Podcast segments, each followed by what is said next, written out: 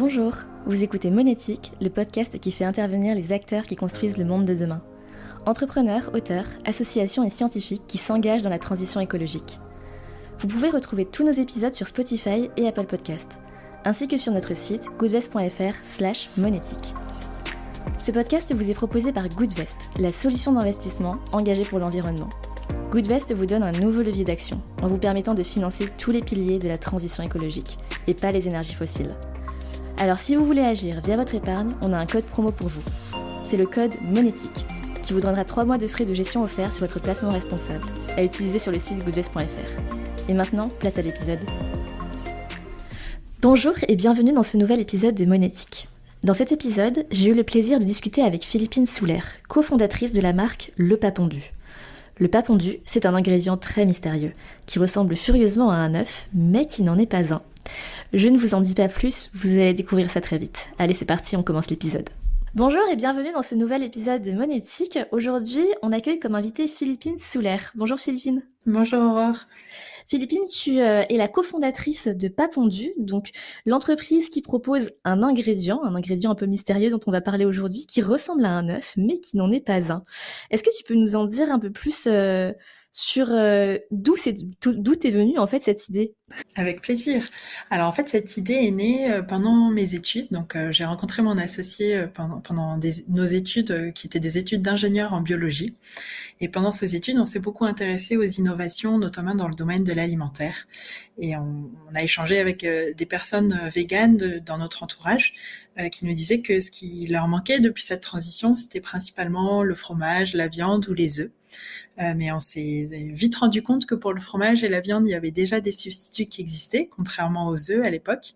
Et en plus, on a pris connaissance du phénomène des allergies aux œufs, puisque c'est l'allergie alimentaire la plus courante chez les enfants.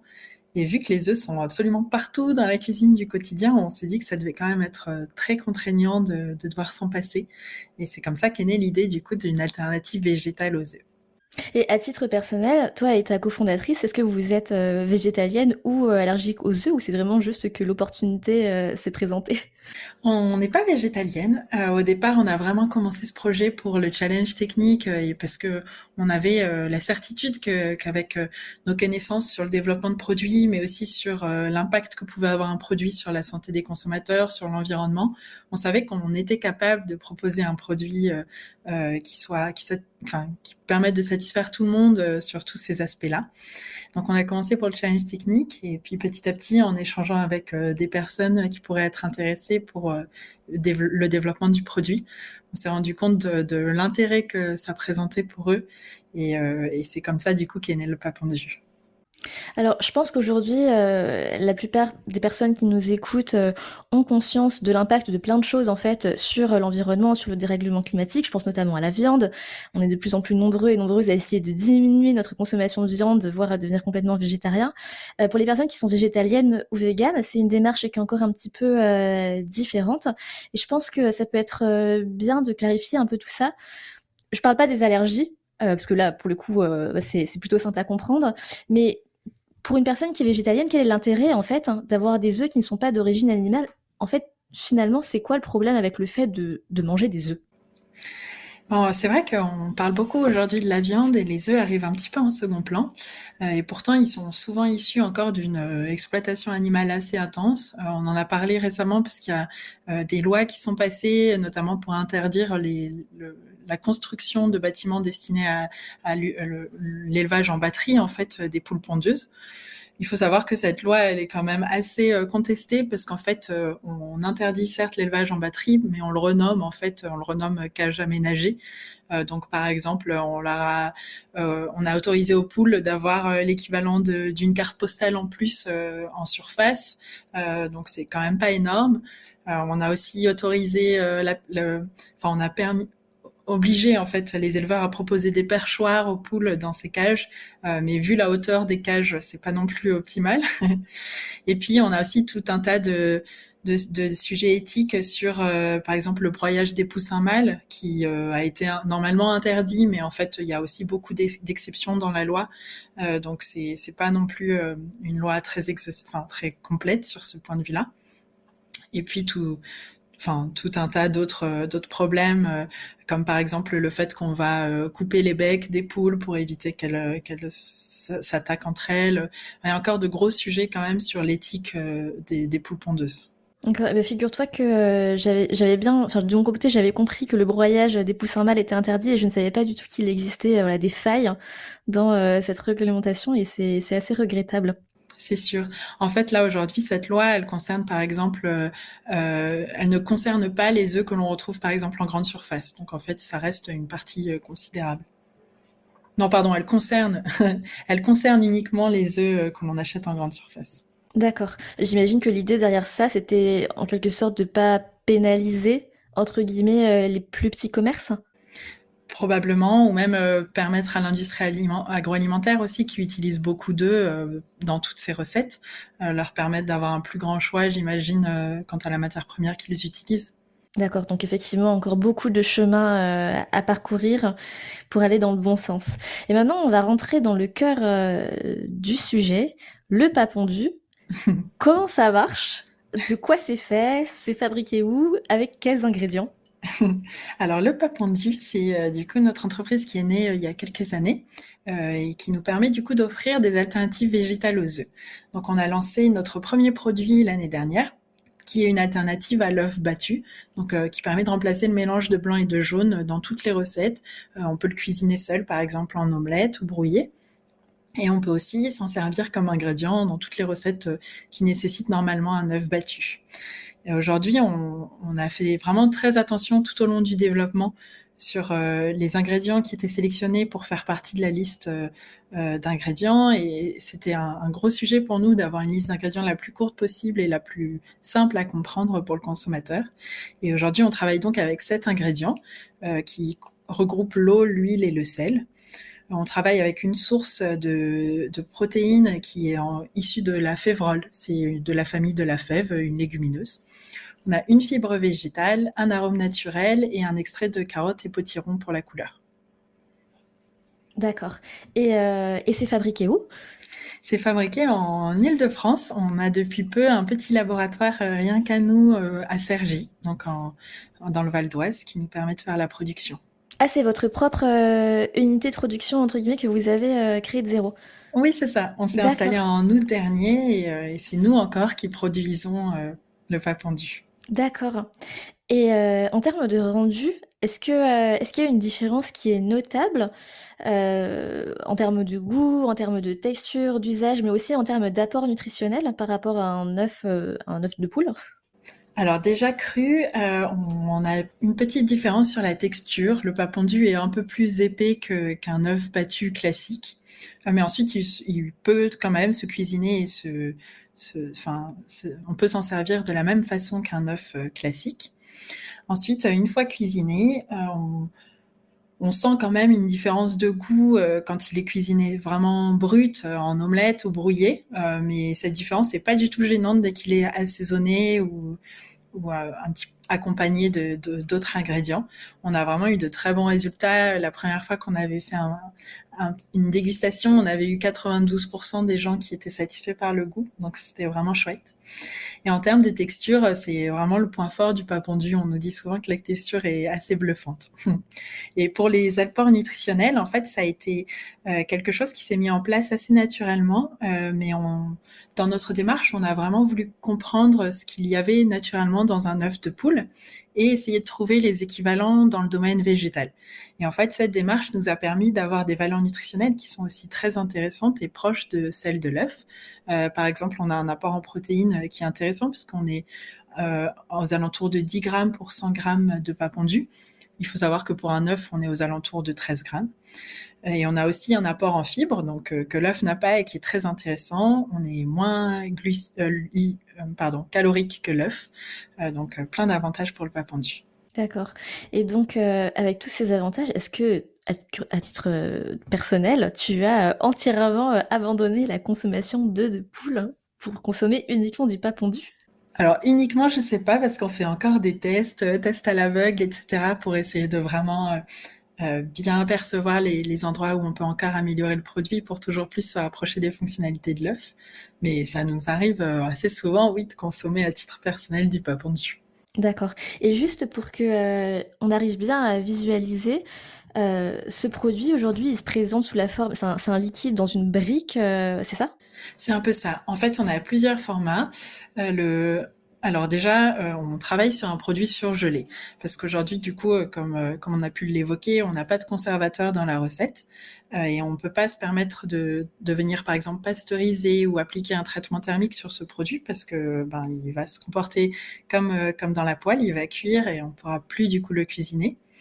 donc aujourd'hui, l'option que l'on a choisie, c'est la surgélation. Et on trouvait que c'était pas très pratique forcément de de, proposer des poches de par exemple 500 grammes ou 1 kilo euh, pour le consommateur, parce que décongeler tout ça, ça fait euh, beaucoup de, produits à consommer en quelques jours. Euh, donc on a toujours ce format-là, mais qui est principalement destiné du coup aux, professionnels de la restauration. Et on a aussi un format toujours surgelé qui ressemble en fait à des palets, donc des, des, disques de 50 grammes, puisque 50 grammes c'est le poids moyen d'un œuf. Et en fait, du coup, le consommateur a la possibilité de sortir euh, le nombre de palets dont il a besoin euh, pour euh, remplacer les œufs dans ses recettes. D'accord. Donc, tu parlais des restaurants, tu parles aussi des particuliers. Aujourd'hui, principalement, qui sont vos clients? Vous faites plutôt beaucoup de B2C ou plutôt beaucoup de B2B Comment ça marche? On fait plutôt du B2B pour le moment. Euh, on avait en fait très envie de commencer à travailler avec des restaurateurs pour plusieurs raisons. Euh, la première, c'est déjà d'avoir euh, un point de vue expert un petit peu sur le, produit et avoir des pistes du coup d'amélioration. on voulait aussi que le consommateur ait l'opportunité de le découvrir cuisiner, mis en valeur, parce qu'on sait que c'est quand même une grosse innovation et on voulait que, le consommateur puisse euh, l'apprivoiser avant, vraiment de, le cuisiner lui-même. Euh, mais en fait, euh, très vite, de nombreuses épiceries véganes ont quand même voulu proposer le pas pondu. Donc, il y a à peu près une quinzaine de points de vente un peu partout en France, aussi à destination des consommateurs. D'accord. Et tu parlais des restaurateurs. En général, c'est des restaurateurs véganes ou juste des restaurateurs qui ont envie de tester de nouvelles choses ou qui veulent s'adresser à une clientèle allergique, par exemple? Aujourd'hui, la majorité reste euh, euh, des restaurateurs véganes. C'est ceux qui nous ont soutenus le plus tôt possible et comme ça fait euh, un peu moins d'un an quand même qu'on est lancé, c'est ceux qui ont le plus été convaincus le plus rapidement. On a quand même quelques restaurants classiques ou même euh, restaurants d'hôtel euh, type hôtel de luxe ce genre de choses qui ont été intéressés pour le proposer lors de brunch. donc ça vient un petit peu compléter l'offre vegan, c'est chouette. D'accord. Et où en êtes-vous exactement aujourd'hui? Vous êtes combien dans l'équipe? Alors aujourd'hui, on encore toute petite équipe puisqu'on est toujours deux, mon associé et moi. Euh, là, on, s'occupe de tout en étant tout de même bien accompagnés et on souhaite euh, recruter euh, si possible cette année. D'accord. Et c'est tout autofinancé pour le moment ou est-ce que vous avez levé des fonds pour ça?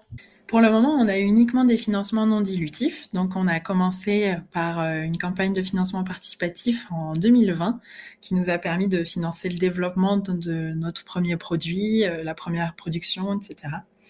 Et ensuite, on a pu bénéficier aussi de subventions de la part de la BPI, euh, de prêts bancaires, prêts d'honneur, etc. D'accord. Et tu parlais de, la campagne du coup de financement participatif, des subventions. Est-ce que ça a été compliqué de convaincre au début ou est-ce que au contraire euh, le marché euh, était mûr pour l'arrivée de Papondu On a eu beaucoup de chance pour le coup euh, pour le lancement du Papondu. On a tout de suite été et était très bien accueilli et euh, vraiment une communauté très chouette qui s'est formée autour du Papendu sur laquelle on a beaucoup compté euh, pendant la campagne de financement participatif du coup. Euh, on a eu en un mois l'équivalent de 600 préventes en fait de Papendu alors que le produit n'était pas du tout achevé. On travaillait même à l'époque sur un autre produit puisque c'était un produit qui ressemblait vraiment à l'œuf avec un jaune bien sphérique qui baigne dans un blanc liquide etc euh, donc on a eu beaucoup de chance euh, d'avoir cette communauté pour nous soutenir. Après, je pense que c'est pas en France qu'on trouve euh, le marché le plus mûr sur les questions d'alternatives végétales aux œufs. on sait que par exemple en Asie ou même en Amérique du Nord, le marché est déjà bien établi et beaucoup plus mûr.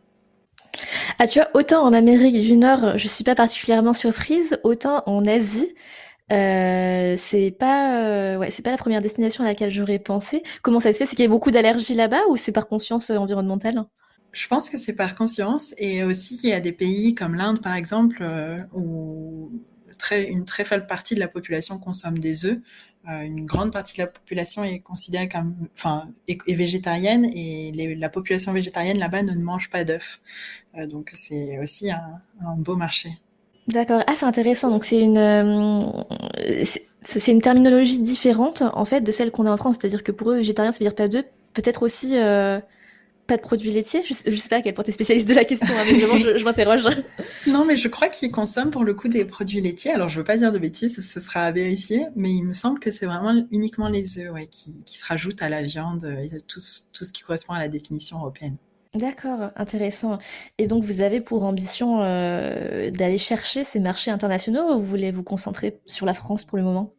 À terme, on, aimerait bien sûr aller à l'international. C'était intéressant de commencer par la France, toujours dans l'optique d'obtenir des retours pour l'amélioration continue du produit, etc.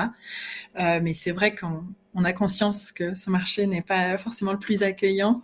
Euh, et du coup, on, vise bien sûr l'international, déjà en Europe euh, comme première étape, puisqu'il y a d'autres pays en Europe qui accueillent plus facilement les alternatives végétales. Et ensuite, oui, pourquoi pas l'Amérique du Nord. Dès le début, on a eu par exemple un tiers de notre communauté qui venait des États-Unis, alors même que toute notre communication était en français. Donc c'est quand même qu'il y a une attente euh, pour de nouveaux produits malgré ceux qui existent déjà. D'accord. Et euh, tu parles de communication, du coup, euh, je suis curieuse. Alors, je suis pas allée éplucher votre communication ou vos réseaux sociaux, par exemple, mais est-ce que vous consacrez beaucoup de temps ou d'importance à la sensibilisation ou est-ce que vous vous adressez davantage à une audience qui finalement est déjà convaincue et a déjà ce besoin en fait? Mmh. Je dirais que c'est un peu des deux. Euh, alors c'est mon associé qui fait le plus gros du travail de communication, mais euh, on, essaye bien sûr de sensibiliser, mais aussi en montrant que euh, faire un effort n'est pas forcément inaccessible on a envie de montrer qu'il existe aujourd'hui tout un tas de démarches qui permettent de, de, protéger notre environnement euh, sans pour autant changer drastiquement son quotidien. Et c'est ce qui permet du coup au plus grand nombre de fédérer le plus facilement. D'accord. On a évoqué plusieurs euh, défis, plusieurs challenges d'ordre euh, d'ordre business, et maintenant d'un point de vue, bah, d'un point de vue technique en fait, à quel point est-ce que ça a été compliqué d'aboutir à la recette parfaite pour cet ingrédient? Eh ben, ça a été assez compliqué. On s'est rendu compte avec le projet euh, à quel point euh, l'œuf, c'était vraiment un ingrédient euh, super et que la nature était bien faite.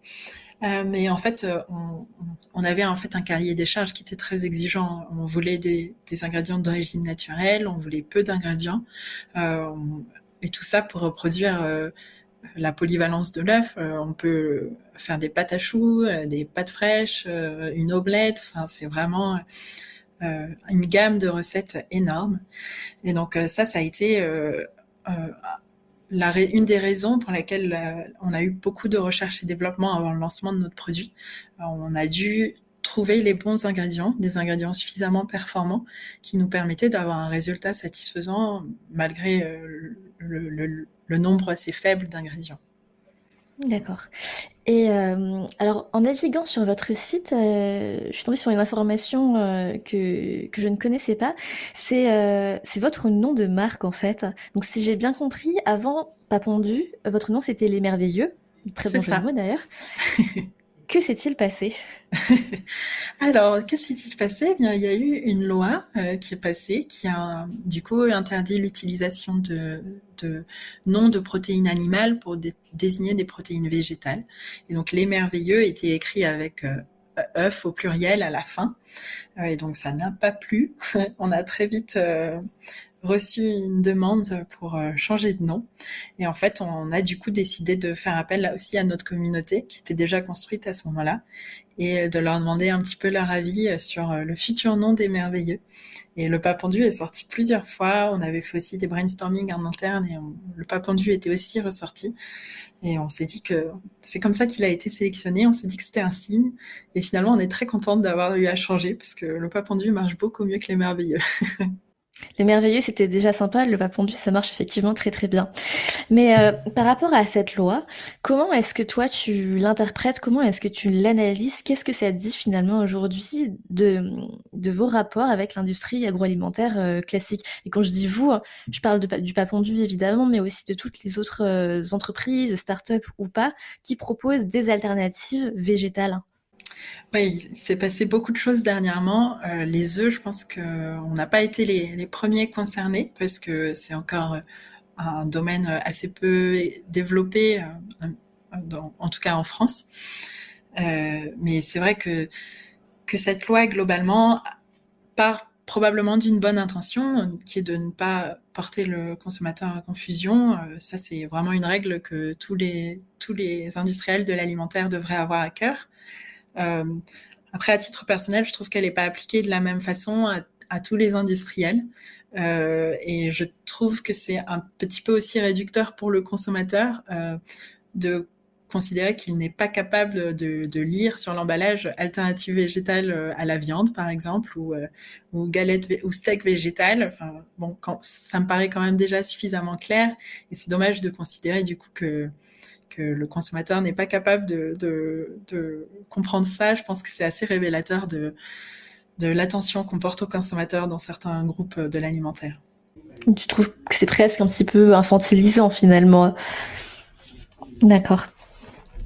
Et euh, tu évoquais tout à l'heure un nouveau produit, donc un œuf qui visuellement ressemble à un œuf euh, entier, en fait, avec le jaune, avec le blanc.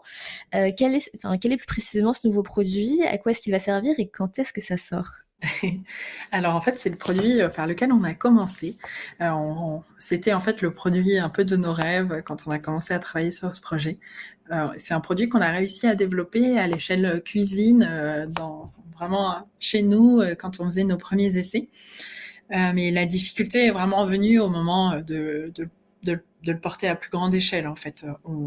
Aujourd'hui, ce qui nous bloque, c'est d'une part de ne pas savoir comment le produire à plus grande échelle, euh, parce que certaines étapes, comme par exemple la, sphérification du jaune pour avoir le jaune bien rond, on ne sait pas trop comment la faire à grande échelle. Et puis on a aussi le, la problématique de l'emballage. Aujourd'hui, ça, nécessiterait d'avoir un emballage individuel. Euh, il est difficile de se passer de plastique pour avoir euh, pour emballer un produit de ce type liquide, et ça représenterait du coup une quantité conséquente de plastique. Donc, c'est des pistes sur lesquelles on a toujours besoin de, travailler un petit peu. On n'a pas abandonné le projet pour autant, euh, mais je pense qu'il pourra avoir le jour au plus tôt fin 2023, probablement plutôt 2024. D'accord, bon, ça approche euh, quand même. Et euh, je vais une question qui fâche. je ne sais pas si elle fâche, mais je, je vais la poser, tu me diras. Est-ce qu'il y a d'autres entreprises comme vous dans l'écosystème avec des produits euh, similaires? Et si oui, comment est-ce que vous faites pour affirmer votre différence? Alors, le marché des alternatives aux œufs euh, se développe à une vitesse incroyable ces derniers temps. Quand on a commencé à réfléchir euh, à la question, c'était en 2017. Et euh, vraiment, on avait un tableau de la concurrence qui faisait deux lignes. et la, ligne qui existait déjà, c'était du coup Just Egg, une entreprise américaine qui propose aussi une alternative à l'œuf battu en bouteille pour faire des omelettes et des recettes. Donc, sur la pratique ça sera, c'est un produit qui se rapproche du pas pondu. Euh, mais la grosse, grosse différence, c'est sur la liste d'ingrédients et les valeurs nutritionnelles. Euh, en fait, comme avec une partie vraiment majoritaire de la concurrence, la liste d'ingrédients touche avoisine souvent les 15-16 ingrédients. Euh, et là, dans le cas de Just, en plus, c'est un tiers d'additifs et un tiers d'origine synthétique. Euh, et euh, c'est vraiment une grande force pour le coup du papendu de, pouvoir diviser par deux le nombre d'ingrédients et, en plus d'avoir des ingrédients d'une belle origine. En France, on a une autre proposition qui est un petit peu différente puisque euh, c'est des alternatives aussi avec des ingrédients naturels et une liste courte, euh, mais ce sont des produits qui sont vraiment destinés à la pâtisserie. Par exemple, on va avoir euh, un blanc qui permet de monter en neige, mais qui va pas forcément coaguler. Euh, idem pour euh, le mélange de blanc et de jaune. ça va être plus pour des recettes, mais on va pas avoir la possibilité de faire des omelettes. Donc, c'est vraiment une offre complémentaire finalement. D'accord. Et puis de toutes les manières, j'imagine que tu seras d'accord avec moi, mais c'est plutôt bon signe qu'il y ait de plus en plus d'offres sur le marché français parce que ça signifie qu'il y a un marché tout simplement. C'est sûr, quand on n'a pas de concurrence, c'est souvent inquiétant. tout à fait. Euh, tu en as déjà évoqué certains, mais j'aimerais bien revenir là-dessus. Quels sont vos objectifs aujourd'hui et quels sont vos principaux challenges? Alors nos objectifs, euh, je pense que ce sera de continuer à déjà euh, améliorer euh, le produit que l'on a aujourd'hui, mais aussi en développer d'autres. on a été frappé vraiment au début du projet par la diversité des profils qui étaient en fait intéressés par un produit comme celui-ci. On avait bien sûr des consommateurs, des restaurants, mais il y avait aussi des cantines, des industriels. enfin, on s'attendait vraiment pas à avoir des profils aussi différents les uns des autres. Et en fait, on s'est très vite rendu compte que les besoins aussi étaient différents et, et nos objectifs, euh, notre objectif principal, ce serait de pouvoir euh, répondre à tous ces besoins, euh, d'avoir des produits qui respectent le même cahier des charges, la même exigence, mais qui permettent du coup de, de répondre, de s'adapter et de répondre à tous ces besoins. Ensuite, sur le le plan de la société, on a aussi euh, l'objectif d'augmenter euh, le nombre de personnes dans l'équipe, principalement de recruter aussi des profils euh, complémentaires aux nôtres, parce qu'on associé et moi, on est du coup toutes les deux plutôt scientifiques, et on aimerait avoir des profils plutôt commerciaux, marketing, etc. D'accord. On arrive vers la fin de cet épisode. Peut-être un mot de la fin. Quel conseil tu aurais envie de donner à des entrepreneurs ou des entrepreneuses qui sont des pionniers dans leur domaine Je pense que vraiment la clé de, l'entrepreneuriat pour moi, c'est de bien s'entourer. Euh, je suis hyper admirative euh, des personnes qui entreprennent seules déjà, euh, parce que être deux, ça a été un immense avantage dans notre aventure de pouvoir c'est un ascenseur émotionnel, l'entrepreneuriat, tout le monde le dit, mais être deux, du coup, c'est vraiment précieux. Et mais même quand on est seul, je suis convaincue qu'on peut bien s'entourer. Euh, aujourd'hui, euh, le, le, le, milieu, l'écosystème de l'entrepreneuriat en France se développe et c'est un, vraiment un, enfin le monde des entrepreneurs, je trouve, est très solidaire et c'est super de pouvoir se reposer là-dessus. Euh, il y a beaucoup de personnes qui ne souhaitent que voir des projets comme ça s'épanouir et, sans, sans, ce soutien-là, euh, c'est difficile, donc euh, il faut compter dessus. Je suis entièrement d'accord euh, avec toi et je trouve que c'est un très très bon conseil. Merci beaucoup Philippine pour cet échange. Merci à toi. Et à très bientôt. Oui, à bientôt. Merci d'avoir été avec nous pour cet épisode de Monétique. Vous pouvez retrouver tous nos anciens épisodes sur Spotify et Apple Podcast, ainsi que sur notre site goodvest.fr slash monétique. Si l'épisode vous a plu, n'hésitez pas à le noter 5 étoiles. Bonne journée à toutes et à tous.